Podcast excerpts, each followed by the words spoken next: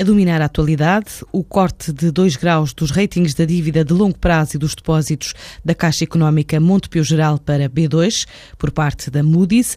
De acordo com a nota da Agência de Notação Financeira, esta revisão em baixa reflete os indicadores de rentabilidade piores do que o esperado ao longo de 2013, que comparam mal com outros bancos portugueses similares e que deverão continuar sob pressão por causa do ambiente operacional complicado da banca portuguesa, diz a Moody's, com taxas de juros baixas e com elevados custos com provisões.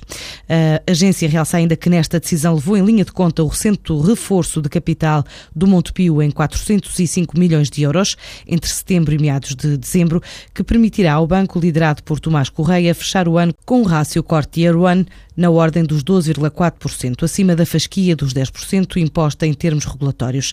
Apesar desta operação, a Moody's diz estar preocupada com a almofada global de capital do Montepio em relação à deterioração da qualidade dos ativos. A juntou 21 marcas nacionais e estrangeiras, criou uma caderneta de vales de desconto que enviou nesta época natalícia a 2 milhões de lares, o que representa um total de oferta de 48 milhões de euros em desconto direto.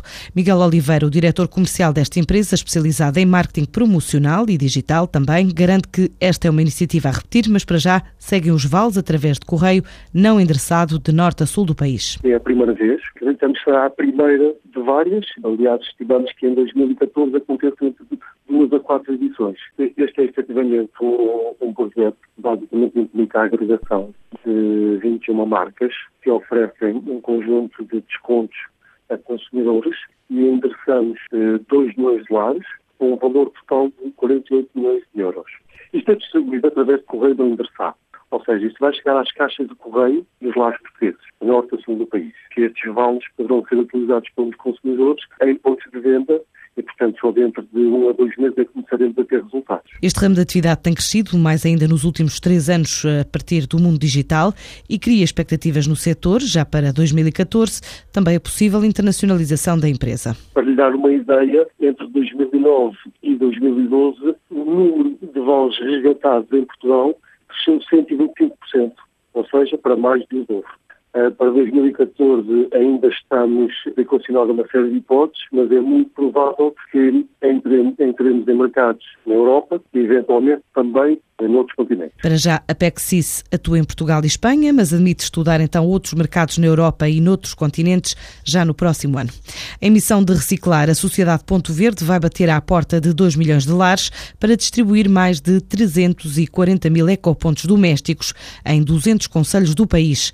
68% das casas dos portugueses fazem a separação de embalagens usadas com regularidade, mas agora o objetivo da campanha lançada hoje e que se prolonga nos próximos meses é contribuir para aumentar a taxa de reciclagem dos fluxos urbanos embalagens domésticas e pequeno comércio.